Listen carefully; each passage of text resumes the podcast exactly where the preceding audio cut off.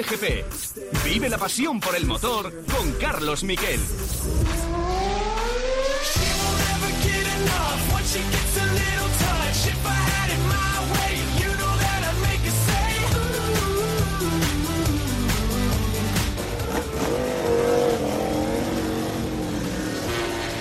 ¿Qué te ha parecido la primera salida a pista de mar? Impresionante. ¿Más de lo que pensabas? Sí, absolutamente sí. Gracias.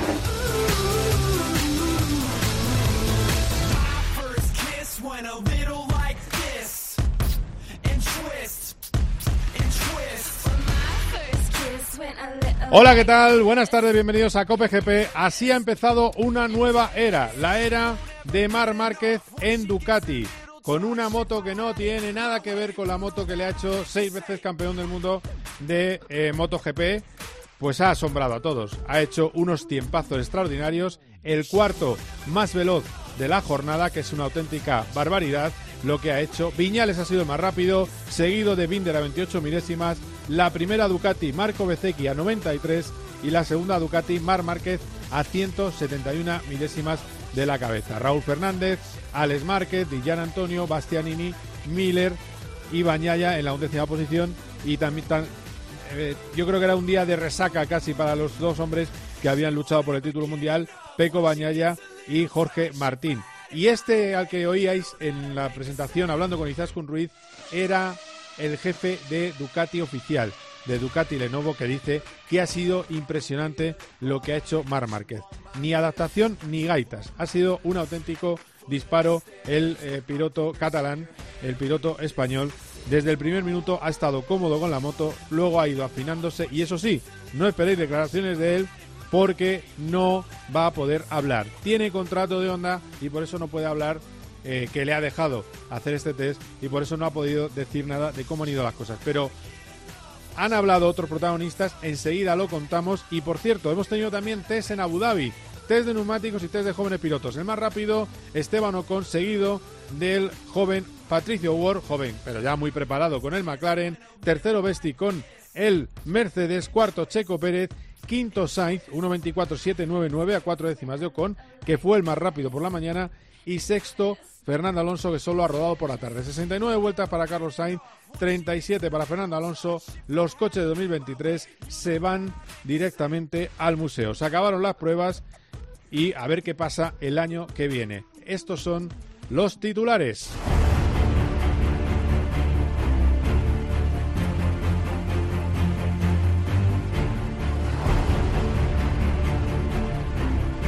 Enseguida, enseguida nos vamos al circuito de Cheste porque ahí tiene la última hora eh, Borja González de, lo que eh, estaba pasando y lo que ha pasado en esa pista de Valencia.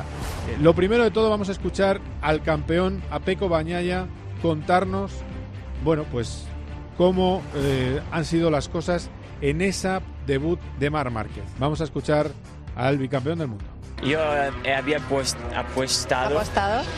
que iba a ser primero al final del primer día de test, porque al final, como sales una moto que seguramente es mejor, te encuentras mejor y Mark tiene un potencial muy alto, así que eh, me lo esperaba que iba a ser rápido. Ah, no he visto nada de momento, pero me- es seguro que el próximo año irá rápido, como de los otros pilotos Ducati, pero veía ya que, era, que, era, que iba, a ser, eh, iba a ser un buen test. Bueno, pues Peco Bañaya no ha acertado con su pronóstico, pero está muy bien porque la cuestión es esa, que enseguida estaba entre los tres primeros. También es cierto que él ha intentado buscar sensaciones, ha puesto los neumáticos nuevos blandos que tenía que poner, pero desde luego todo el mundo se ha, se ha, eh, impresionado. Eh, lo escuchábamos a Tardocci al, empezar eh, la, este Cope GP y había que hablar o había que escuchar también a el jefe que deja Mar Márquez, el responsable del equipo Honda Repsol, que por cierto estrena piloto, Luca Marini, y que el equipo que estaba con Mar Márquez toda la vida, con Santi Hernández a la cabeza de jefe técnico, eh, bueno, pues ha sido, va a ser, eh, ahora va a estar con Joan Mir, y había que escuchar a Alberto Puig. Y esto es lo que ha dicho Alberto Puig del debut, el micrófono como siempre, de la gran Izaskun Ruiz de Dazón, sobre ese debut de Mar. Bueno, lo he visto que se ha bajado de la moto y estaba contento. No hace falta ser muy listo. ¿Y te alegras? Pues claro, claro que me alegro. ¿Crees que podrá estar este el año que viene peleando por el Mundial? Sí, sí, yo creo que sí, yo creo que 100%.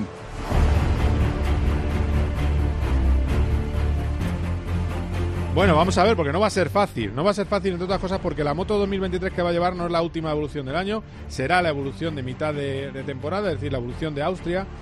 Y no va a ser fácil porque ya ha avisado Gigi Daliña, que es el responsable máximo del de, eh, equipo eh, Ducati, ha, ha, avisado que ellos no querían a, Alex, a Mar Márquez. Ellos no querían fichar a Mar Márquez. Es decir, no querían eh, pues eso, que les estropeara la paz que tenían de pilotos italianos, de pilotos más o menos homogéneos, que todos van deprisa con la moto. Ha habido seis victorias eh, de pilotos eh, Ducati este año, de ocho motos, que se de pronto, es una auténtica barbaridad. Y bueno, eh, no le van a recibir con los brazos abiertos, no es un equipo entregado a él, es un equipo privado, Gresini una estructura modesta, pero también es una estructura que ha terminado ganando carreras este año, así que lo que dice Alberto Puch es lo cierto, el paddock de MotoGP piensa que va a luchar por el título, luego habrá que verlo y habrá que ver a la vuelta en Malasia cómo salen las cosas. Eh, ha hablado también Gino Borsoy, que es su jefe de equipo, el jefe de... Eh, bueno, el jefe del equipo rival de Ducati Pramac, ha hablado de cómo ve a Mar Márquez y cómo ha visto ese debut. Vamos a escucharle. Nada raro, ¿no? Todo el mundo se lo imaginaba y lo ha demostrado pocas vueltas ya está ahí delante con un tiempo muy bueno a pesar de lo que he dicho antes, ¿no? Las condiciones hoy, sobre todo esta mañana no eran buenas, no había sol, ahora sí que la temperatura ha mejorado un poco, ya ser rápido desde minuto uno y adaptarse es verdad que la moto más fácil de la parrilla en este momento, pero bueno, es una moto distinta, ha estado toda su vida con, con Honda, verlo ya ahí rápido delante es una es una mala señal para nosotros, pero una buena señal para el mundo de la moto, ¿no? Porque otra vez vamos a, a volver a ver, aunque poca gente tiene duda realmente, vamos a volver a ver ahí delante Mar Márquez y va a ser muy divertido e interesante también ver los datos de Márquez, sobre todo el primer día que ha utilizado la Ducati, así que estaremos muy atentos mirando los datos.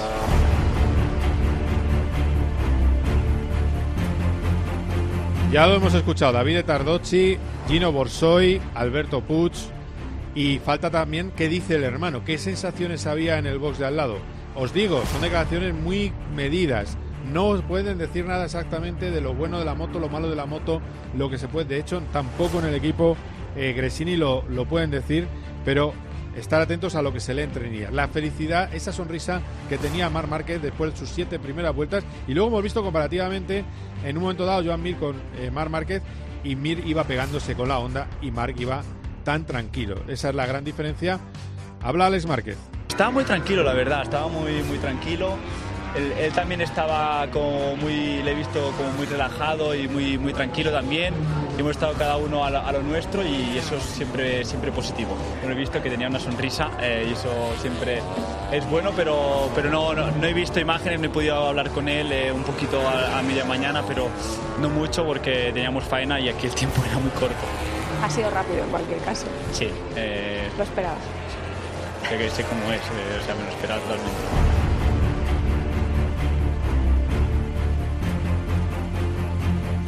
Bueno, y todo esto después de un eh, fin de semana en el que se ha decidido el Mundial de MotoGP. Se decidió de manera triste para los españoles con la doble caída de Jorge Martín que arrolló a Mar Márquez. La carrera de MotoGP la ganó Peco Bañaya, es decir, que acabó el Mundial a lo grande. Eh, victoria por delante de Di Antonio y de Johan Zarco. Raúl Fernández fue el mejor español en la quinta plaza y sexto, eh, sexto Alex Márquez, octavo eh, Alex Espargaró. Para los curiosos, deciros que el Mundial acaba con Bañaya con 467 puntos y Jorge Martín con 428. Un Jorge Martín que reconoció no haber disfrutado con las últimas carreras. Bueno, yo creo que ha sido un año que, aunque hemos estado ahí para ganarlo, no hemos tenido, no teníamos la experiencia de pelear por un mundial. Ha habido muchos momentos en los que no he disfrutado del de, de deporte, no he disfrutado de, mi pasión, ¿no? Y cuando lo hago como este fin pues soy el más rápido. Y ahí, pues desde Tailandia, que tres cuatro carreras que estaba sufriendo mucho mentalmente no estaba preparado, quizá. Espero prepararme mejor para el año que viene, porque ya he prometido a mi equipo que vamos a ser campeones del mundo, o sea que no, no me queda otra. Y ahí está la mentalidad ganador. cree firmemente que van a ser candidatos y que puede lograr el título en 2024. Creo que me va a hacer más fuerte para el futuro. Eh, he llorado ya todo lo que tenía que llorar, he pasado el luto y creo que eso lo podemos transformar en motivación en rabia y en, experiencia para el futuro. Y creo que estoy en el mejor sitio para ganar el Mundial el año que viene. O sea que estoy muy tranquilo y creo que tenemos todas las armas para hacerlo. Y luego recordaros los otros resultados del fin de semana, aunque ya estaban los mundiales decididos. Aldeguer ganó en la carrera de Moto 2 por delante de Canet y de Alonso López. En un póker español, porque también eh, Manu Ramírez consiguió la cuarta posición, que es una auténtica barbaridad, lo que eh, vimos el domingo en la carrera de Moto 2 y en la carrera de Moto 3 triunfo de Sasaki por delante de David Alonso el colombiano y de Hortola. Estuvo un poquito más atrás esta vez el campeón Jaume Masia. Hasta aquí las motos, porque si hablamos de coches hay que hablar de un hombre muy feliz con su cuarto puesto en el Mundial de Constructores y además logrado después de una bonita batalla con Lewis Hamilton. Terminó séptimo en meta, Fernando Alonso gana la carrera, Max Verstappen por delante de Charles Leclerc y de George Russell. Cuarto acabó eh, Checo Pérez y en la séptima plaza los dos eh, McLaren a continuación y en la séptima plaza Fernando Alonso que le hablaba así a su escudería por la radio nada más acabar la carrera. Well done, P7. Yeah, yeah, yeah. Well done, guys. Bien hecho, an incredible season we had. So, yeah, thanks, guys. Enjoy. Temporada Have increíble. a good break. We come back stronger next year. But uh, yeah, 12 months ago we we probably only dreamed about being in this position. So, congratulations, everyone. Volveremos P4 más fuertes Championship drivers. Well done. el año que viene. Okay. Well, that's nice. Well done, guys. Yeah, I'm, I'm happy. Happy with the race. I'm super happy. I'm proud of you. All the season. Le So recuerdan que es el easier. cuarto en el Mundial y dice que estoy muy orgulloso, que buen trabajo chicos, que estoy muy orgulloso de todo lo que habéis hecho y que eh, volveremos más fuertes el año que viene. Eh, es bonito acabar cuarto. Y es verdad, decía que no le importaba, sí le importaba y de hecho la manera en la que luchó con Lewis Hamilton pues fue de las bonitas y fue yo creo más listo.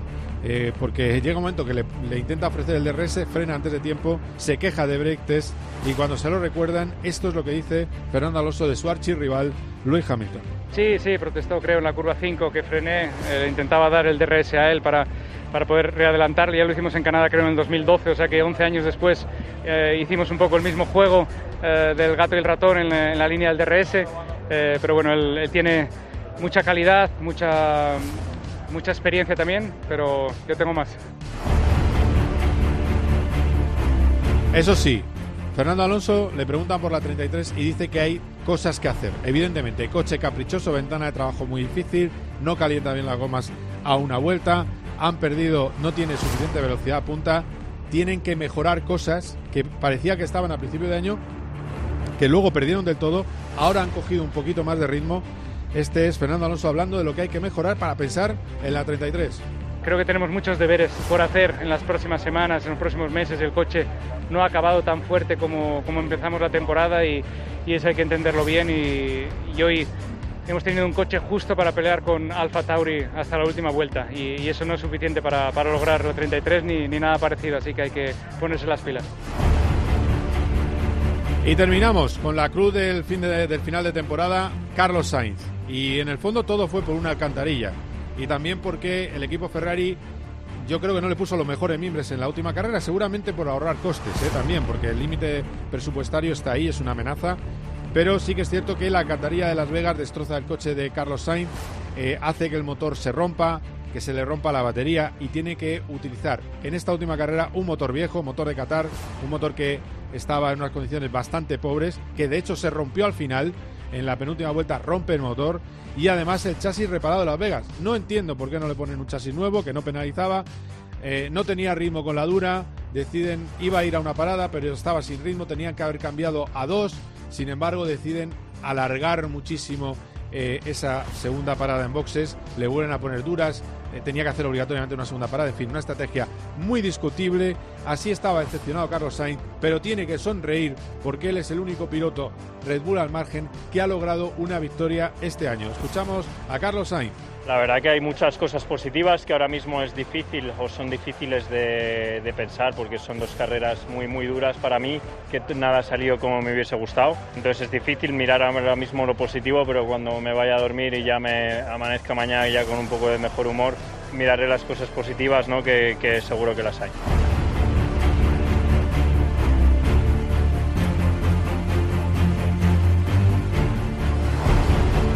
Vaya programón que vamos a tener hoy. Enseguida nos vamos a Cheste para hablar con Borja González de esos test de Mar Márquez y también vamos a analizar con eh, Joe Ramírez y José Mari Rubio todo lo que ha pasado en la última carrera de Abu Dhabi. Les pillo recién bajados del avión, tienen muchos cotilleos que contarnos, muy interesantes y además la otra noticia del día. Pepe Martí, que va a ser el piloto titular de Campo Racing en la Fórmula 2, junto a Hadjar equipo totalmente Red Bull. Así que cuidado con ellos que pueden ser incluso un equipo que nos dé muchas alegrías este año. Esto es Cope GP, el programa que nos espera es de Órdago. Seguid ahí. Cope GP. Los goles de tu equipo solo se viven así en tiempo de juego.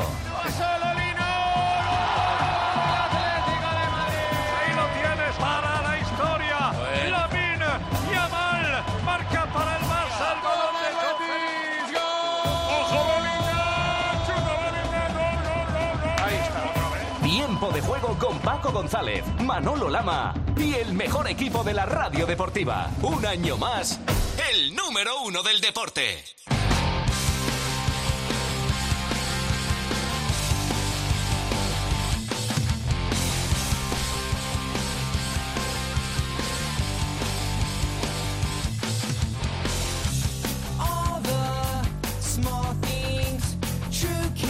Nos vamos al circuito de Cheste. Ahí está un hombre a punto de coger vacaciones, que siempre es un motivo de alegría. Borja González, ¿qué tal? Buenas tardes, ¿cómo estás? ¿Qué tal, Carlos? No, no puedo coger vacaciones. Siempre te lo digo, porque estoy, porque soy autónomo. Los autónomos, eh, que, que, los anglosajones dicen lo que dicen freelance, nunca tienen vacaciones. Oficina 24-7. Tienes razón, yo tampoco, yo tampoco las tengo, aunque algunos se empeñan en decirlo. Tienes toda la Pero siempre, siempre hay alguien a que se le ocurre mandarte algo. Por eso. sí, sí, sí. Me parece que vas a escribir en relevo este, este periodo, ¿eh? Me parece. Eh, sí, me da, me da la sensación. Me da la sensación de que es, una, es uno de, la, de, los, de, los que me van a estar llamando. Vale, vale. Bueno, y algún COPGP también, pero yo sé que es sí, por eso, algún COPGP, de todo un poco. Sí, sí. Bueno, eh, vamos a ver. ¿Estáis en, en Cheste tan asombrados?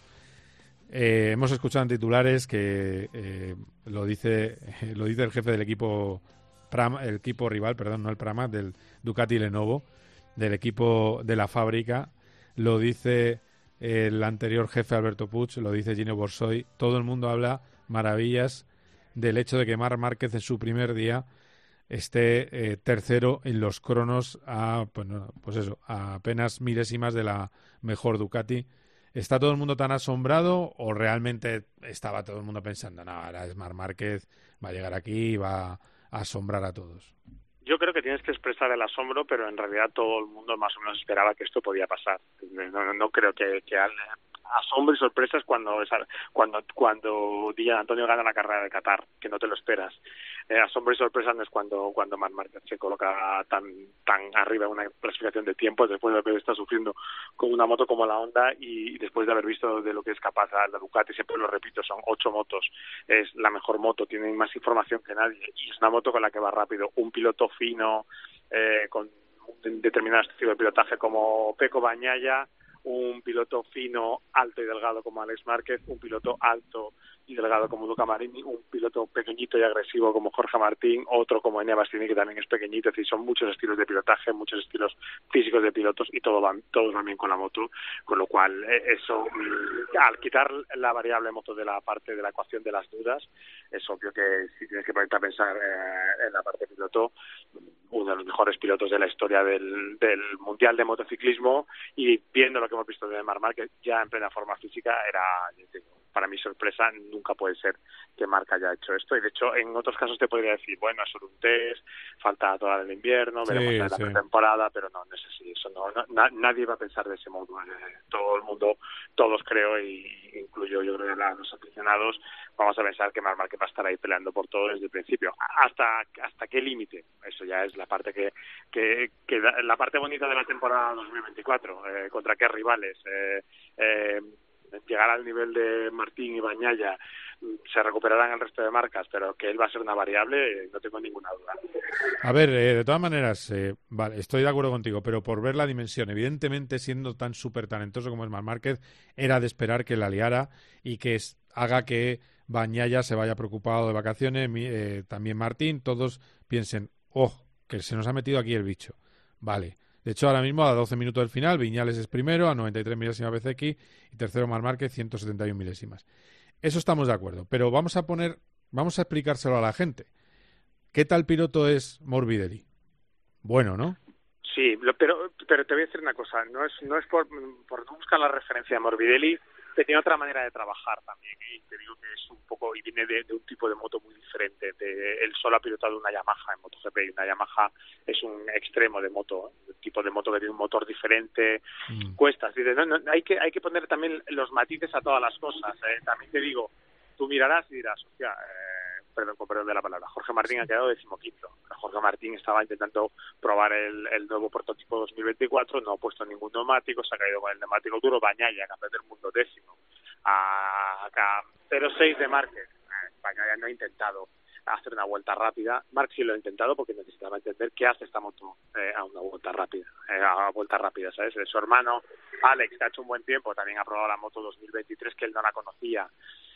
Eh, decir, eh, son, son procesos diferentes, pero es evidente que el, talento de Mark es enorme y es tan grande como para como para que él sea capaz de saltarse las fases que los demás necesitan y es, y es lo que ha hecho, o sea, llegar y, y besar el santo. No es una cuestión solo de vuelta rápida porque en, el, en, el, en las vueltas normales, digamos, también ha sido muy, muy rápido. Claro, es que yo he estado viendo, eh, por cierto, he hecho una retransmisión de Azón que me quito el sombrero porque eh, mira que hay cosa más insoportable que unos eh, test, eh, sean motos o coches, y lo han hecho ameno. Eh, y al final eh, estaba viendo las tandas. Estamos hablando de que aunque tenga un 29 4, resulta que ha estado haciendo 30 eh, medios, que es, una, es un ritmo muy bueno. Es decir, a mí, evidentemente, yo también contaba con que lo iba a hacer bien, pero me parece que esto está solo al alcance de superdotados. O sea, eh, llegar y en el minuto uno estar al sitio, me parece que hay que ser Mar Márquez. Me parece, ¿eh? porque, insisto, Morbidelli es un estupendo piloto que está a 0,8. Eh, pues es así, es, es eh, y nadie dice que sea malo. No, no, es evidente que es así. Lo que pasa que también digo, ¿eh? no sé si ahora mismo... Pero no por meterme con Morbidelli, digo, digo por, por la capacidad de, la rapidez de adaptación. También te digo, si a lo mejor coge la moto cuarta, pues igual a lo mejor va también así de rápido, o yo que sé, o Viñales, porque de pilotos pues, rápidos que, o sea, no, no, o Brad Binder, de pilotos que yo considero muy buenos y que y que a lo mejor pues tienen cierta limitación con su con sus motos. Viñales ha ido muy rápido con la con la Aprilia, ¿eh? no, no lo digo, pero me refiero que sea capaz de replicarlo con la Ducati. No, no lo podemos saber pero sí que es cierto que la sensación que deja él es la que todos esperábamos, que es la de que Mar Márquez va a estar ahí. Ahora, lo que te he dicho antes, mm, ¿para qué en concreto? Bueno, eso lo tendremos que, que, que, ir viendo poco a poco. Yo creo que el test de SEPAN de tres días, donde ya serán eh, simulacros de carrera, donde todo el mundo ya pondrá un poquito más la carne en el asador, nos dará, nos irá dando las primeras pistas de, de, cuál es exactamente el, el nivel al que puede llegar Márquez. Que dice, lo mismo que mm, confirmamos el qué piloto es y qué nivel tiene, lo mismo también tenemos que poner, o igualmente tenemos que poner un poco un, un poco de cautela para no pensar que esto ya quiere decir que va, va a ganar el año que viene el Mundial en la, antes de que termine el verano. Es que claro, yo le escucho a Alberto Pucci y dice, eh, le pregunta a Izaskun, eh, ¿le ves luchando por el título? Seguro. sí, sí, pero que eso, pero que eso no, luego, eso yo creo que, es lógico pensar que va a meterse en esa pelea, pero hasta dónde la puedes llevar y, y yo no sé porque Ducati por ejemplo pues sí que ha sido muy muy yo creo que ha sido bastante eh, clara durante esta clara de prístina de, de, de, limpia durante esta durante esta temporada en la pelea Martín Bañaya por lo menos hasta donde nos hemos dado cuenta. Eh, es Marc Márquez un piloto de futuro para Ducati ahora mismo no lo parece porque de hecho hoy de línea hemos hablado con él y de línea que es el máximo responsable técnico el creador de, la bestia nos ha dicho que ha vuelto a reconfirmar por quincuagésima vez que en Ducati no querían a Marc Márquez entonces eh, va a seguir Marc Márquez en el futuro con, con Ducati eh, veremos. Eh, estando un año allí, ¿le van a poner todas las herramientas para que gane el Mundial y luego se tire a, a KTM? Pues eh, no sé yo. Claro, eh, va a ser, va a llevar una moto, la moto del 23, pero la de Lleva- evolución de Austria. Ha, sal- ha salido con las de, con las de Zarco. Ha salido con la- las, las motos de. Ah, ha salido con una. Ha hecho, la, ha hecho con la 22, ha hecho el test. Vale. Eh, Con la 20, no, con la 23. Teóricamente Ah, con- en Ducati hacen, hay cuatro motos 2024 que son las que llevarán Jorge Martín y Teco Bañaya, Enea Bastianini y Franco Morbidelli, que son los, dos, los cuatro pilotos del equipo oficial y eh, de Pramac. Y luego en los otros pilotos, los de tanto Bezzecchi como de Antonio de VR46, como Alex y Mar Márquez de Gresini, son los que llevarán la moto 2023. Es decir, ellos mm, eh, han ido colocando las motos, las de Bañaya en un box, la de eh, Zarco en otro box, en este caso en el de Marc, las de las de Bastianini se le han dado a otro piloto y las que me faltan, que no sé no, no sé cuáles son, las de Jorge Martín, pues se le han puesto a otro de los pilotos. Y, y son ellos. Ah, y ahora le ha tocado la de Zarco. Tienes las de Zarco. Eh, le han puesto las de Zarco. Pero a mí me, me contaron que era la de Zarco Austria. Es decir, bueno, me refiero al de 23 de Mm, Austria. Teóricamente, No última hoy, evolución. Hoy, hoy no lo ha dicho Gigi Daliña, pero en otra ocasión sí que dijo que, eh, digamos que sería 2024, 2023, 2023 última evolución. Y, y que la idea con Mark inicialmente era que fue- no fuese la 2023 última evolución, sino la 2023 penúltima evolución. Sí, pero eso, bueno, es, eso es Austria, sí. Bueno, vamos a ver. A mí, a mí de todas maneras me, enfa- me enfada mucho las declaraciones de la línea. O sea, tú eh, recibes a una leyenda, aunque no sea en, un, en tu equipo oficial, va a llevar tu moto y le dices, no, nosotros no queríamos a no queríamos a, a Mar Márquez. Joder, Sí, pero pues es me sincero. parece dice, un al final no es un desprecio, es sincero. O sea, el Marc lo sabía antes de firmar, porque eso lo dijo antes de firmar. Ya dijo que ellos no, que evidentemente para ellos era un honor que un piloto como Marc Márquez, un campeón del mundo de ese nivel, quisiese correr con una moto satélite suya, pero que ellos en su plan deportivo mm, eh, bueno, les incomodaba tener a Marc Márquez por la figura que supone. Han sido sinceros. Bueno, la sinceridad no está muy bien, muy bien recibida, pero pero en este caso yo creo que, que bueno, pues está bien, está bien saberlo. Está bien saberlo. O sea, las Sí, sobre pero, la mesa. pero levanta la suspicacia, porque si llega el momento, ¿qué va a pasar? Es que volvemos a lo mismo. Eh, pues no, pues no digas nada, tampoco tienes que decir nada. Oye, nosotros estamos muy contentos con los equipos, con los pilotos que tenemos en Ducati oficial, que son los que son nues- nuestra responsabilidad. Fin, no hablo más. ¿Sabes? A mí me parece un recibimiento de, vale, pues muy bien, ha venido este, pues que no nos estropee la paz italiana que tenemos Sí, aquí. es que, es, cual, es tal cual así y así lo han expresado. O sea, te- yo lo que digo es que no es que me guste que algún mundo no le reciban bien, pero eh, es como le han recibido. Pues, muy, pues nada, pues muy bien. Pues enhorabuena a los premiados. O sea, está bien, está bien. Vale, vale, perfecto. Hoy estás, hoy estás del lado de todos los que no son, No, eh, yo- los que no, no son no. yo. O sea, no, está bien, está me bien. Parece, me parece, me parece bien todo. Sea, el, el A, el B y el C, pero decirte, a mí me parece bien que sean sinceros. O sea, ya lo sabemos. Luego no es que, es que no va, no va a un campo, no- va a un campo amigo, ¿no? no, él sí, él lo sabía. Ya, ya, Si te lo firmó, sabía, vamos sabiéndolo. ya, ya. Bueno, pues ya está. Territorio enemigo. eh, eh, tiene cerca con otra Ducati a uno que le odia eh, profundamente, que es Bezeki. Por Ajá. cierto, eh, el otro día en el enganchón que tuvieron se cayó Bezeki en un lance de carrera con Marc Márquez, pero Bezeki le culpó, eh, le habló de, lo poco limpio que es Marc, le puso verde, y ni siquiera ya quiso ni, ni nombrarle eh, Marc Márquez. Eh, tan, tan, fea fue, tan feo fue el encuentro que tuvieron en el Hospitality de Marc, que fue allí Bezeki. Eh, fue al camión, me parece. Al Marc, camión, no sí. lo sé, porque claro, no lo he visto. Y no lo ha visto nadie. El que, el que diga que tiene detalles de cómo ha sido, se lo inventa. Vale, ahora, ahora yo soy el que no entro en... Eh, no, no, no, vale. no, pero es así. nadie lo ha visto y, y, y que has llamado al presidente de, de, de Honda o al jefe del equipo de Ducati que te ha contado lo que ha pasado porque se lo ha contado Mark o Bezeki. Esto en el mundo de la ciencia ficción existe, pero en el mundo, en el mundo real no existe. El equipo, el equipo de, de Valentino siguen, es- es- son los más cercanos siempre a, a, a Marc Márquez. Eso no, no, no va a parar, eso es así, no pasa nada. Eh, bueno, pero es verdad que tuvieron bronca. Eh, eh, ese incidente sí, que lo, sí. lo comentamos poco, eh, bueno, yo tampoco lo vi tan tan grave, ¿no? No sé, ¿cómo lo viste tú? Porque, bueno, No, sí. yo creo que mm, viendo las, las ayer pude ver el vídeo viendo las líneas, pues me parecieron que las líneas de bueno, la línea de Mark era un poco interior y yo creo que es un poco un posible incidente de carrera, que si hay que cargar a lo mejor un pelín más las curvas, podría ser sí que fuese de Mark, pero tampoco creo que sea la típica, no es como el, el golpe que le dio Pinder a, no me acuerdo quién fue durante la carrera, no si fue, no fue a Viñales, pero fue antes que, que a Alex Márquez que lo sacó, así que fue uno pues clarísimo sancionado, pero este bueno, podría ser una, una especie de incidente de carrera. Bueno. Muy bien, Borja, pues eh, alguna cosa más. Hemos tenido novedades. Pedro Acosta, eh, que se ha subido a la Gas Gas, ¿qué tal le ha ido? Sí, mira, si quieres te digo un poco, está terminando el test ahora mismo, Sí. nada, queda un minuto y pico solo está en pista también Morbidelli.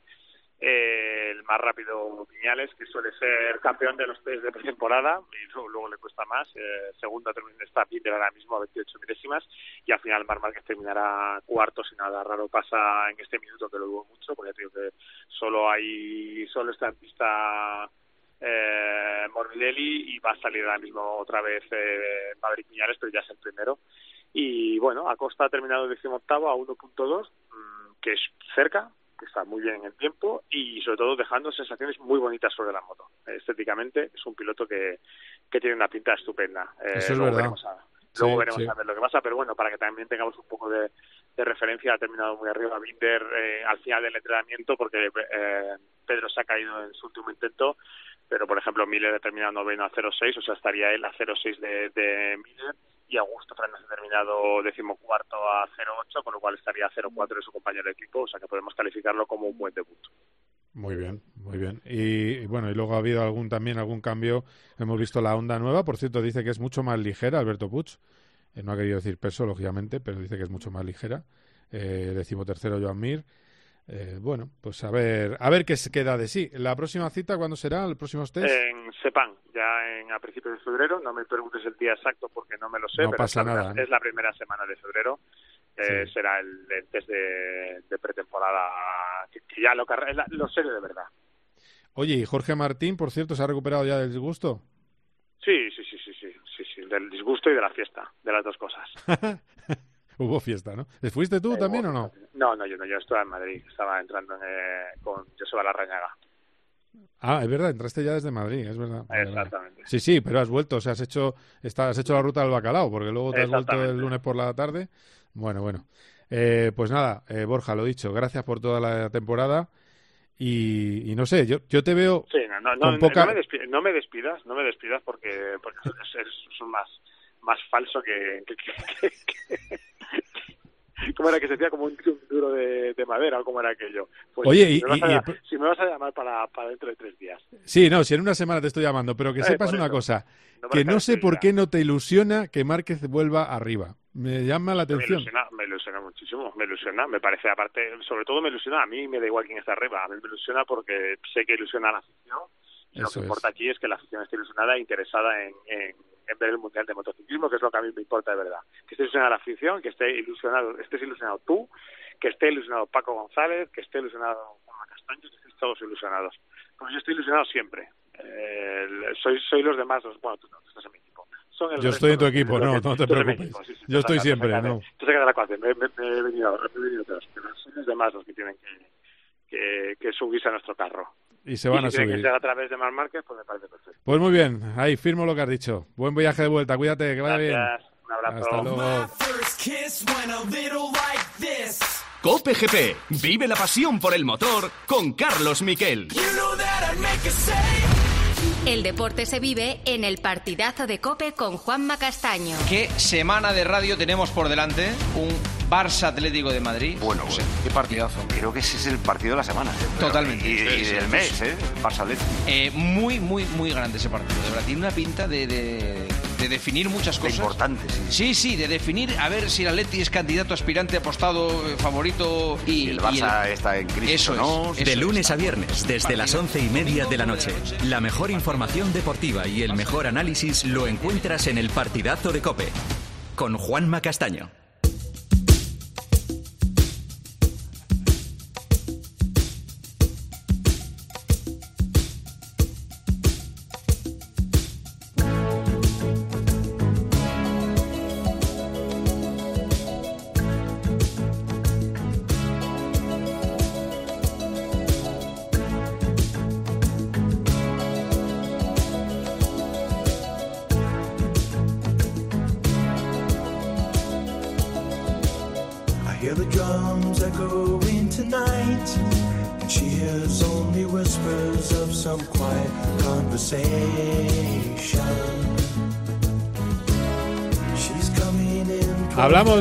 Fórmula 1 y vamos a hablar, va a ser un Sanedrín, un Sanedrín con los más sabios del lugar, la gente más veterana, el decano del periodismo español, que es José en Fórmula 1, José María Rubio, ¿qué tal? José María, ¿cómo estás?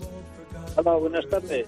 Muy Recién- bien, recién venido de aquellas tierras. De Abu Dhabi, ¿eh? De, de- bien, bien. Es que quiero, quiero que este, este sea un encuentro en el que me, me cotilleéis cosas. Como yo no he podido ir, pues que me contéis cosillas ahí del paddock, porque la otra persona que tengo es pues una autoridad, una institución, el que fuera jefe de equipo de Allen Prost y de Ayrton Senna. Joe Ramírez, ¿qué tal? Buenas tardes, ¿cómo estás? Hola Carlos, muy bien, muy, muy contento de haber estado en Abu Dhabi, que para mí fue toda una nueva experiencia. Ah, ha sido tu primera Abu Dhabi. Ah, mira. Sí, sí. Bueno. Bueno, escucha, Abu Dhabi es como Marinador, ciudad de vacaciones. Es decir, cuando, cuando vas en estas fechas, Sí. Vas a la, a la piscinita, a la playita, eh, y con muy buen tiempo siempre. Con, hace calor, pero ya no hace calorazo que, por ejemplo, tuvimos en, en Qatar. Eh, y muy bien, muy bien. Hombre, el No, circuito... sí, fue muy buena, muy buena impresión tuve porque eh, la verdad que verla en televisión no me gustaba porque siempre como una PlayStation, pero estás ahí es, es eh, el lugar bonito, la gente es muy simpática, muy acogedora, toda la gente ahí, todos los árabes y, y pues este año especialmente estaba muy contenta porque finalmente era la final y tenían ya ganas de ir de vacaciones a la playa, a la montaña, donde sea, pero estar fuera de este rollo que ha sido pesadísimo, especialmente esta transferta de Los Ángeles, de Las Vegas a Abu Dhabi, de 10, 19 horas de vuelo, era para matar a cualquiera. Ah, Una, una auténtica locura, tienes toda la razón. Eh, por eso, mira, por eso José Mari, que es una persona que es muy listo, no estuvo en Las Vegas y, y llegó fresco a, a Abu Dhabi. Bueno, vamos a hablar, va- vamos a hablar de, de cosillas que han pasado. Primero, eh, José Mari, estoy un poco enfadado. Lo que pasa es que, eh, como esto es un programa que se escucha y que es público, hay cosas que quizás no podemos decir o no podemos expresar nuestras sensaciones. Pero ahora iremos a lo bonito, ¿eh? que ha sido que, Fernando Alonso esté cuarto en el Mundial de Pilotos. Pero me parece mal que sacaran a pista a Carlos Sainz con el chasis de Las Vegas, con el motor cascado de Qatar o muy viejo, eh, ahorrando costes. No lo entiendo. Eh, podían haber cambiado motor, salir último, podían haber cambiado chasis sin penalizar. No entiendo que saliera así a la guerra. No me extraña que no tuviera ritmo con las duras. Tampoco entendí mucho la estrategia. Si va sin ritmo, cambia de táctica. Vete a dos paradas. No sé, ¿cómo lo viste tú, José María? A ver, yo vi una repetición de 2010, pero con vez de con Fernando Alonso, con Carlos Sainz. Una repetición de despropósitos desde, desde el planteamiento inicial. Es decir, el planteamiento ya de, no, de lo que has dicho tú, de no cambiar lo que tenían que haber cambiado, de, de, de, pensar en, en que a ver qué pasa, de pensar que podían con los Mercedes, de pensar que Leclerc iba a hacer todo el trabajo porque con la estrategia que le pusieron a Carlos las ruedas eh, duras de inicio y todo eso, ya sabían que Carlos poco iba a poder progresar y luego con un motor que no se que se rompió lo que pasa que lo pararon antes de lo pararon antes de que empezara a echar humo porque lógicamente perder la posición con Mercedes y envueltos en una nube de humo y no precisamente de hacer donuts en, en la parrilla como hizo Verstappen pues la imagen era un poco iba a ser patética. Entonces lo pararon que casi ocurre como en Bakú con Ocon porque si te fijas no sé en la tele cómo se vio pero yo estaba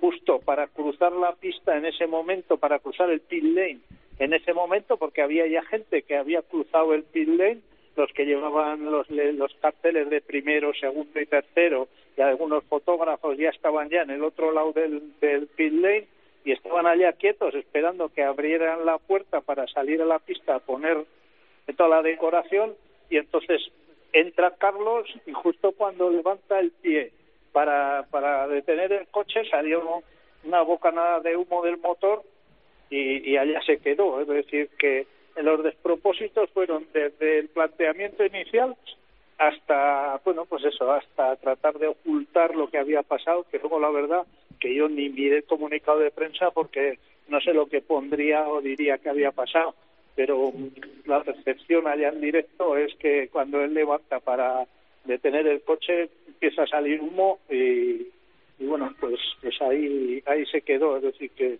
lo de Carlos yo no lo entendí y Carlos eh, tampoco. Claro, eh, fíjate una cosa, el comunicado que me dices, en el comunicado no explican la causa de la avería, no la explican. Se eh, dice que eh, abandonó. Y además el comunicado es curioso que dice no, y como Carlos Sainz abandonó, dice Carlos Sainz abandonó, así, así que no hemos podido lograr el segundo puesto en constructores. Ese unir ambas frases tiene un poco de maldad. Y luego hace un resumen del año, en mi opinión, eh, porque parece que es que, claro, como, se, como ha abandonado Sainz, pues no han podido eh, lograr el, segundo en constructores. Y luego, efectivamente, cuando resumen el año, hablan del triunfo de Ferrari en Singapur sin nombrar a Carlos. Que, ojo, eso ya es, es normal en Ferrari, tampoco eh, no, no decimos nada. Pero es verdad que no hablan de esa causa que me consta, como dices, que fue una rotura de motor. Eh, no sé, eh, como, como hombre de equipo, eh, Joe, ¿qué te parece que haya tenido este final Carlos Sainz, que ha hecho una temporada muy, muy buena, y al final, pues detrás de su compañero de equipo, séptimo en pilotos? No sé, ¿tú cómo lo ves? Y además, ¿tú qué, tú qué hacías cuando cascabais un motor? ¿Lo ocultabais o decías, mira, ha roto el motor? depende depende un poco de, de, las circunstancias. Es una pena porque era una carrera muy, muy importante para Ferrari. Eh, cierto es que cuando un piloto tiene un accidente bastante grave en la primera o la segunda práctica, pues como que ya empiezas el, fin de semana en el pie mal y es difícil salirte de eso y recuperarte encima de esto la estrategia de Ferrari pues yo creo que eh, arruinó su, su carrera no pero ya estamos acostumbrados a eso. Además una pena porque ahora pues el Ferrari ya se ve que tiene ya más la velocidad que no se rompen tan seguido. Dicho esto el carro se rompió pero eh, que, que no aprovecharan esto eran una cosa de dos puntos más y, y muy caballerosa la actitud de, de Leclerc, que quiso hacer algo para rescatar un poco lo que ya casi estaba perdido. Sí, sí, que, que dejó pasar a Checo, sí. eh, le dio un poco de RS para que se fuera a más de cinco segundos de, eh, de, de Russell. Eh, bueno, sí. a ver, eh, voy a hacer preguntas rápidas y quiero que me contestéis un poco rápidamente. Eh, de la, del domingo hay varios momentos cumbre. Eh, bueno, la salida evidentemente lo intenta Leclerc, pero le faltó un poco de malicia, creo yo, o estaba pensando en acabar delante en el Mundial de Carlos Sainz, que también es verdad que puede ser. Pero luego está la acción de Checo y eh, Lando Norris. Ese toque que le cuesta cinco segundos. ¿Qué os parece a vosotros? ¿Es sanción o no es sanción? No, la verdad y no porque no porque soy, soy mexicano, porque no me llevo también con Checo, pero sí, yo creo que no fue error. Allí fue un accidente de carrera y no debería de haber habido penalización, a mi, a mi modo de ver. Yo soy antisanción por cosas así, entonces uh, yo tampoco lo hubiese, hubiese sancionado, pero ni a Checo ni muchas acciones de estas que, que ha habido a lo largo del año que estamos como en el fútbol con los penaltitos, los penaltis, las manos, pues en la Fórmula 1 estamos parecido. Es decir, hay, hay cosas que se sancionan, otras que no. Si es en la primera vuelta no pasa nada, si es en la segunda sí. Es decir, que, que te puedes aprovechar de la salida y pegar un empujoncito y tal y no pasa nada. Y sin embargo, pues si lo haces en, en la segunda vuelta ya te han sancionado. No, el criterio es muy variable y entonces estás a expensar de cualquier cosa. ¿Qué decías, eh, Joe? No, digo que estoy al 100% de acuerdo con José Mari. Nosotros somos más al estilo de, de once a racer, siempre a racer, ¿me entiendes? Um, esas penalizaciones están arruinando la Fórmula 1. Sí, sí. Eso y también te digo que no ayuda mucho el cost cap, el límite de presupuesto. Ves que hay eh, como está fuera del límite de presupuesto, hay gente de marketing a punta pala, pero equipos que teniendo que salir eh, últimos no cambian un motor por no gastarse otros 20 millones de euros. A mí creo que alguien ha desenfocado esto un poco, pero bueno, eh, eh, yendo al, al Mundial. Para Oye, vosotros, Carlos, una cosa, ah, dime, dime. terminando con Ferrari. Sí, ¿Y no, tú no crees que querían que Leclerc quedara delante de Carlos vistas las circunstancias que se habían puesto ya en Las Vegas en contra de Carlos? Y luego el accidente, es decir, que oye, mira, que quede delante Leclerc, que es nuestro principito, y bueno, pues eso, pues, pues ya sabemos. Pues chico, yo eso es lo que me muerdo la lengua. Eh, pues puede ser, pero no, no lo tengo la prueba. O sea, no, no estoy Ah. seguro. Pero la, la No, consecuencia prueba, sí. La prueba no la tenemos nadie, es solo la percepción.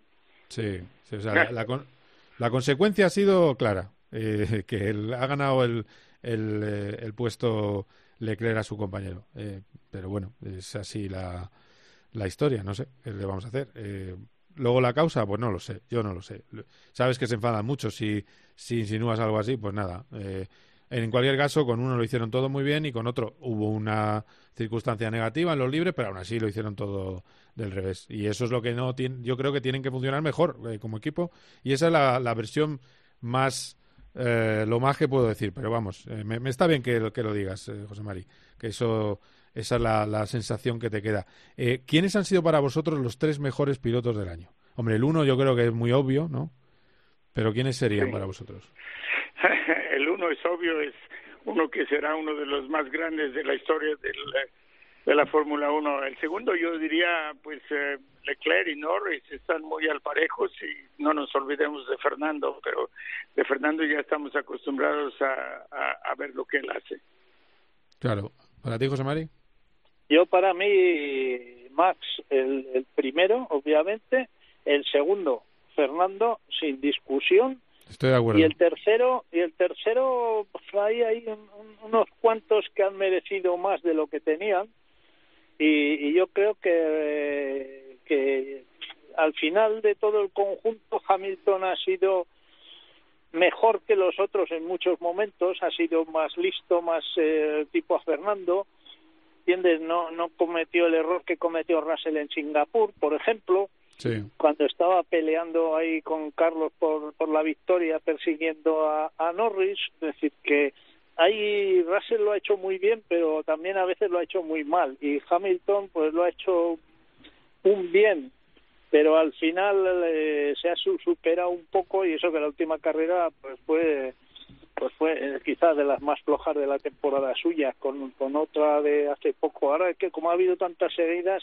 que decía es que es que con este coche ya no puedo hacer más sabes pero yo Sí, sí. colocaría a los a los tres campeones ahí a Max Fernando y, Hamilton y lo que sí me hubiese gustado ver, ¿sabes lo que es? La entrevista que le hizo Max a Fernando en la televisión finlandesa. Ah, sí, sí, está, está por ahí, sí, está, es, muy graciosa porque dice cosas que no decía delante de los periodistas, decía que tenía mucha degradación del tren delantero, eh, hablando de piloto a piloto, hemos tenido demasiada de- degradación del tren delantero, he tenido muchas más luchas que tú y luego hablaron de que uno va a hacer un test con GT3, el Max Verstappen, y el otro se va a hacer un, va a hacer un test con su DTM en el eh, circuito de Aragón. Yo creo que también que hay que destacar que el único piloto no Red Bull que ha ganado una carrera ha sido Carlos Sainz. Que eso, ojo, ¿eh? Eh, parece fácil decirlo, pero ahí está ese mes de septiembre brutal con la pole y el podio de, de Monza y, y, el, y la victoria en Singapur de, de Carlos. Que eso, yo creo que también es ¿Sabes uno de lo los. que pasa? Que, Sí. Carlos, que, perdona que te interrumpa, que Dale, dale. esta temporada, por ejemplo, al llegar empatados que han llegado ahí, por ejemplo, Carlos y Fernando y, y Norris y Leclerc ahí pegados, uno podía acabar cuarto o séptimo. Entonces, si acababas cuarto, una brillante temporada, y si acababas séptimo, pues bueno, una temporadita normal. Sin embargo, eh, por ejemplo, si eso le hubiese pasado tanto a, a, a Fernando no le ha pasado, pero si le hubiese pasado era, era un- una injusticia porque ha hecho un temporadón y en la última carrera, pues si le hubiese pasado como a Carlos, pues dices, "Joder, va- bueno, una temporada sí, pero empezó mal y ahora veremos a ver el año que viene, tal, cómo estará Aston Martin. Carlos pues más de lo mismo, pero se llevó la peor parte, que de cuatro ha pasado a siete. Bueno, sí, ha ganado, pero resulta que ha terminado séptimo. Yo Mm. creo que, que la última carrera, que al final es lo que te queda para la, la clasificación, lo que te queda hasta el año que viene, no refleja los méritos de unos y de otros. Y eso a Carlos pues pues le, le, le está pesando tanto en, en su mente como, como viendo la clasificación, ¿sabes? Es decir, que no refleja la realidad de lo que ha sido la temporada. Y hace tres es- semanas Sí. decíamos que, que Fernando, ay, ¿cómo estará el Aston Martin de cara al año que viene? Porque fíjate el bajón que ha pegado después Sí. de los dos abandonos aquellos, y ahora decimos, joder, el Aston Martin va a ser la bomba otra vez el año que viene.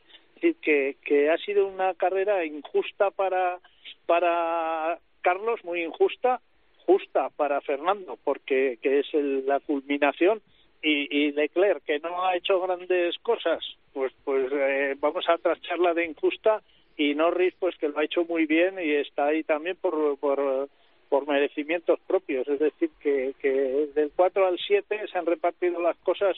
En el caso de Fernando justamente pero en el caso de los otros tres Carlos ha, ha tenido lo que lo que no se merecía. Oye, eh, Joe, tú que hablas con la gente de Aston, ¿qué sensaciones hay para el año que viene? Pues Dan Fallows ha dicho lo que, que- lo que su jefe le está diciendo que diga, Lawrence Stroll, que van a luchar por victorias el año que viene. ¿Qué sensación hay? Es un coche que, que con las evoluciones entró en una ventana de trabajo muy complicada, eh, que perdió un poco el rumbo de las evoluciones, también le perjudicó el, cambio neumático, le perjudicó la directiva de flexibilidad. eh, y cada vez que tú tienes un- una, eh, unas cosas que te perjudican en un equipo más pequeño es más difícil. No sé, ¿tú qué, qué percepción tienes? Pero yo creo que lo han hecho muy bien, pero les- todos los equipos sufren de vez en tanto. No nos olvidemos como Red Bull que no, no da la batalla en Singapur, ¿no? Pero han, han encontrado el por qué han sido un poco flaja- flojos a mitad de estaciones, se han recuperado al final y yo creo que van a estar en ese pues en ese tren que para el próximo año van a dar otra sorpresa muy grande. Esperamos que sea así de, para Aston Martin y para McLaren, porque entre Mercedes, Ferrari, la batalla contra Red Bull está muy fuerte. Así que pues vamos a tener, si Dios quiere, cinco equipos que están luchando cada carrera. Oye, tengo, mira, Joe, ¿me vas a permitir que ponga, haga público un mensaje que me mandaste en Brasil? Eh, y me describiste el adelantamiento final de Fernando Alonso como el mago Fernando. ¿Eh? Pues así es, cuando no, no creemos que algo va a pasar y Fernando lo saca del sombrero como el mago que siempre ha sido. Y pues con eso nos quitamos el sombrero con Fernando. Además es últimamente es un simpático, no sé, cuando lo veo cada carrera, lo vi en Abu Dhabi y, y realmente lo, lo ves que, que le da mucha, como te diré, está muy contento de verme y de platicar conmigo y de eh, platicar sensaciones que ha tenido, etcétera. No, es, eh, es, es grande y se merece mucho más de lo que ha tenido este año. Así que alguna cosa que te contara en Abu Dhabi que se pudiera decir o no? Oh, no, en realidad no, no es que hablamos un poco de, de la matada que, que tuvieron todos los equipos Ah, de, de Las Vegas a, a Abu Dhabi, pero no, solo, solo sí. De Pero cosas sí, humanas, sí, de lo que preocupaba a todo el mundo que alguien ha diseñado el calendario de una manera dramática. Y por cierto el año que viene tres seguidas, José Mari, no sé yo qué vamos a hacer, tres seguidas para terminar eh, una cosa loca que será un Las Vegas Qatar, creo que es o Qatar Las Vegas, no es eh, bueno, Las Vegas está en medio de un triplete, vamos, para entendernos, o sea, Sí, una cosa pero loca. por lo menos eh, Qatar, Dakar es no, no muy lejos de Abu Dhabi. Sí, es Las. Vegas Qatar Abu Dhabi, creo que sí. Sí, eso es. Pues mira, O sea- yo he descubierto que Las Vegas por la televisión es un gran espectáculo y yo creo que voy a repetir el año que viene ese espectáculo tranquilamente porque mira, ha habido alguno, y no voy a decir quién, que de nuestros compañeros de prensa eh, internacional, que después de Las Vegas no han venido a, a Abu Dhabi, pero no han venido porque estaban eh, enfermos, no, pero enfermos de agotamiento y, y no han venido. Es decir, eh, eh, no por no querer, sino que, que es que no podían más. y yo creo mismo- que, que, que una cosa para Joe, ¿tú cómo entiendes que los mecánicos que llegan el miércoles, ahora ellos no montan el garaje porque se lo monta eh, personal externo, pero sin embargo, pues toda la, todas las cosas de, de lo que es la, infra- la infraestructura de trabajo sí que lo montan ellos, arrancan a trabajar el martes o el miércoles, están todos los días trabajando.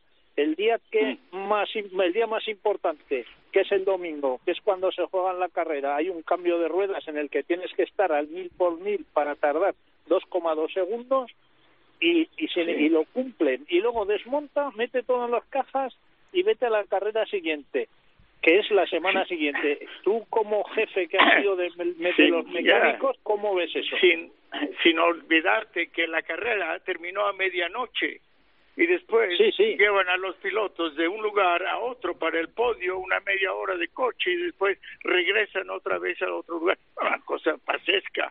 Y, y- y para entonces ya es la una de la mañana los pilotos tienen los mecánicos tienen que desmontar todo otra vez, ponerlos en cajas y mandarlos a la próxima. Y después hay algunos que han teni- tenido que venir vía Berlín y de Ber- Berlín a Abu Dhabi y han llegado aquí completamente muertos. El mismo Esteban Ocon, un piloto joven, fuerte, no pudo venir a la press conference porque estaba completamente agotado de cansancio. No puede Pero, ser. Y eso que los pilotos vienen en business o en avión privado, que los mecánicos van en turista. Turista, sí, sí. Sí, sí, es Correcto. increíble. No, no, es increíble. Yo creo que alguien, alguien tiene que pensárselo, ¿eh? que esto no puede ser. Eh, Las Vegas tiene que estar sola o, o con una carrera americana al lado. México, por ejemplo, Sí. es que es que no no Sí, tiene sí. no tiene sentido. Pero bueno, es no sé, no sé. Yo creo que, que dicen que lo irán repensando, pero fijaros una cosa que decía Fernando Alonso, que a él no le cansa que haya carrera, le cansan tripletes locos, eh, desplazamientos entre carreras de 19 horas, ese tipo de cosas sí es lo que le puede llegar un día a sacar de la Fórmula 1. Ni las prestaciones, ni estar en forma, ni la presión. Eh, este tipo de, de calendarios un poco fuera de lo normal.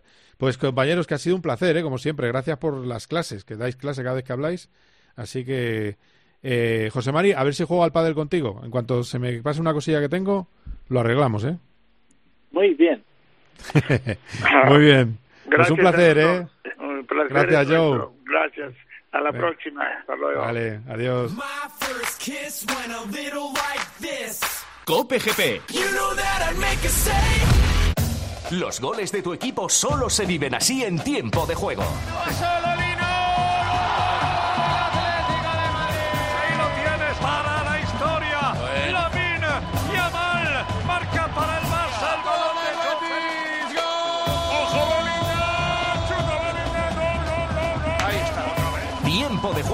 Paco González, Manolo Lama y el mejor equipo de la radio deportiva. Un año más, el número uno del deporte.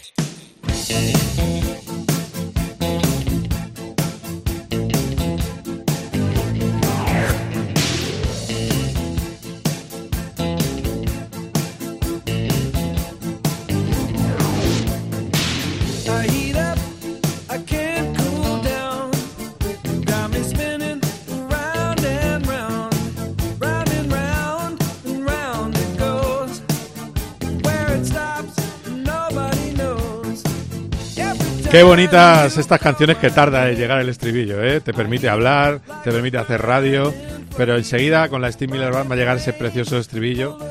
Eh, vamos, vamos a ello, dale, dale. Bravo.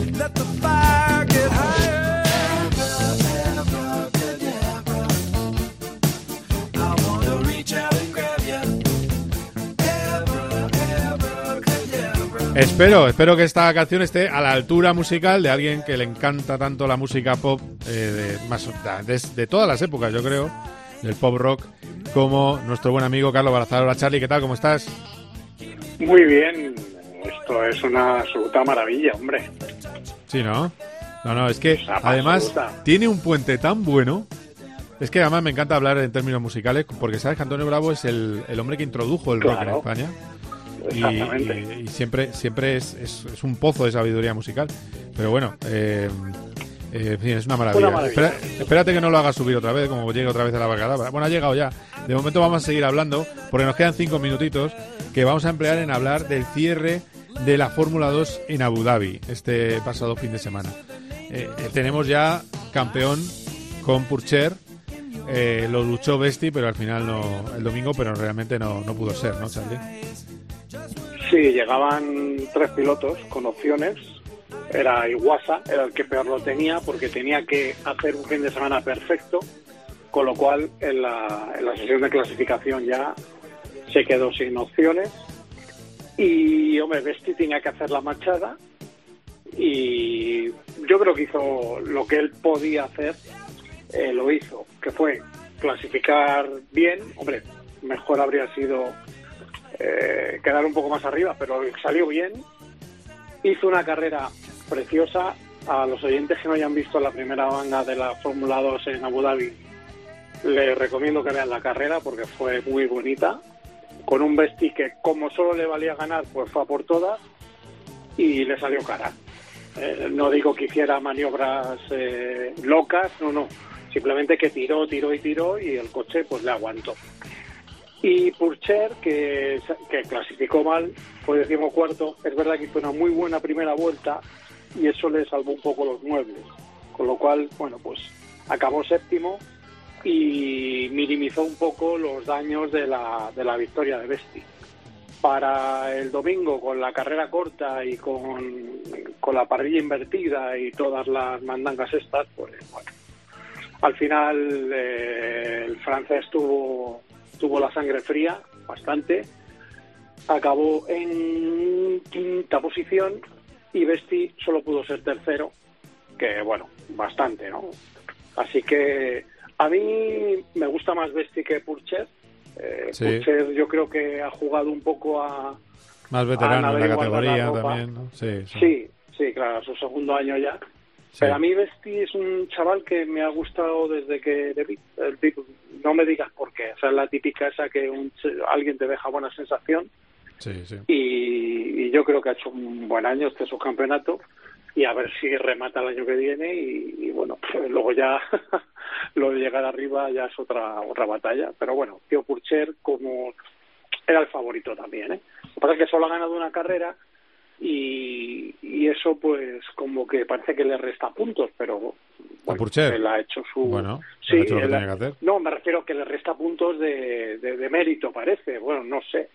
Yo creo que si él ha ganado, eh, a lo mejor es un piloto más cerebral, ¿no? Y dice, oye, me vale con este tercer puesto, ¿para qué voy a arriesgar? Sí. Eh, ha estado líder prácticamente toda la temporada también, con lo cual ha podido jugar un poco con la calculadora, ¿no? Entonces, para, pa- bueno, campeón, pues es campeón, punto fin. Oye, y, ahora, ahora tene- nos llega Super Ratón, y perdón por la expresión, que siempre ha sido un estupendo Sí. equipo, pero se ha hipervitaminado con la llegada de Red Bull el equipo Campo Racing, que va a ser el equipo de Red Bull en la próxima Fórmula 2. Ya es oficial lo que os hemos contado hace muchos meses, que Pepe Martí va con Red Bull a Campos, pero le va a acompañar Hadjar, ¿y esto qué puede suponer para Campo Racing? Que ser el, eh, un espaldarazo y medios para, para estar arriba. Eh, sí, la F2 son, son todos los coches son iguales y demás, pero no todos los equipos tienen los mismos medios. No todos los equipos pueden proteger las, los tirantes de las suspensiones con, con el pan de oro, por ejemplo. ¿No? Unos pueden usar pan de oro, otros usan un material más, más barato. Sí, Eh, es no- que, es no que todos son pueden y- cambiar, y cambian más claro. cosas, claro, sí, sí. Eso es, no, no todo, o sea, al final es un tema de, de dinero, de medios y de posibles para, para tener el coche lo mejor posible cada fin de semana. Así que en ese aspecto, pues Campos podrá eh, tener el coche más a punto o, de la manera más perfecta cada, cada fin de semana. Y en cuanto a Pepe, pues, hombre, le ponen un hueso duro al lado, ¿eh? O sea, no, no es decir, es, es Pepe y otro, claro, es que Hadjar, pues es otro de estos chicos que viene que viene destacando ¿no? en, en las categorías inferiores Este ya lo hizo muy bien en la Fórmula 4, no lo hizo nada mal en la Fórmula 3, es un piloto correoso además. Eh, buen buen hueso, o sea que se va a tener, que le va a venir muy bien en cualquier caso, se va a tener que, que emplear a fondo Pepe, en cualquier caso lo tendrá que hacer, claro. Pero teniendo un compañero como Hayar, creo que aún más, yo creo que le vendrá bien.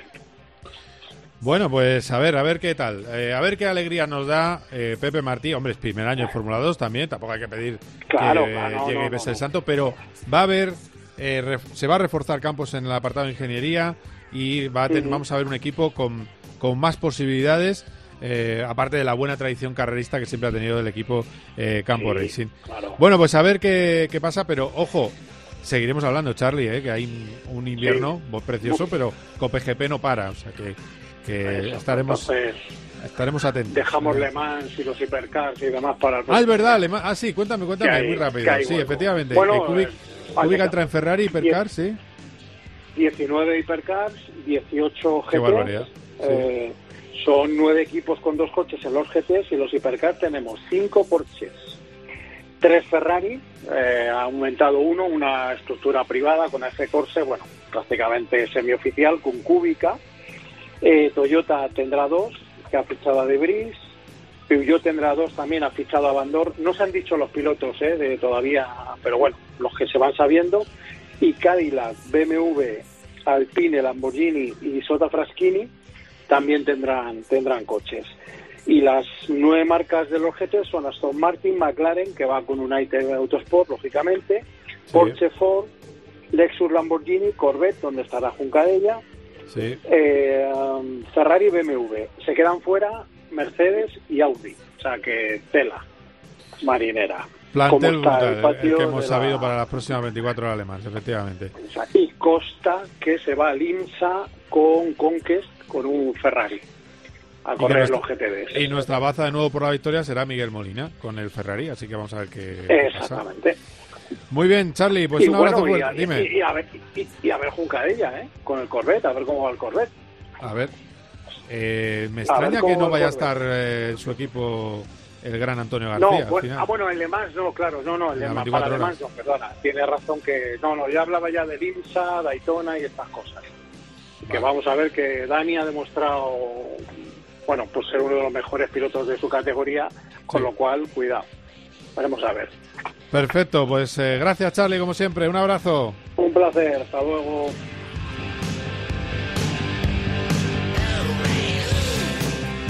Bueno, pues eh, hasta aquí con PGP. Ha sido un placer de nuevo estar una temporada más con todos vosotros. Pero esto sigue, ¿eh? porque viene el Dakar enseguida, porque vendrá después la pretemporada, presentaciones de los equipos. No vamos a parar de informar de todo lo que suceda en el mundo del motor, así que estar atentos a el mejor podcast, creo yo, del motor. Y yo encantado de cumplir mi temporada 24 en la Fórmula 1. Ha sido un placer. Adiós. Cope GP con Carlos Miquel.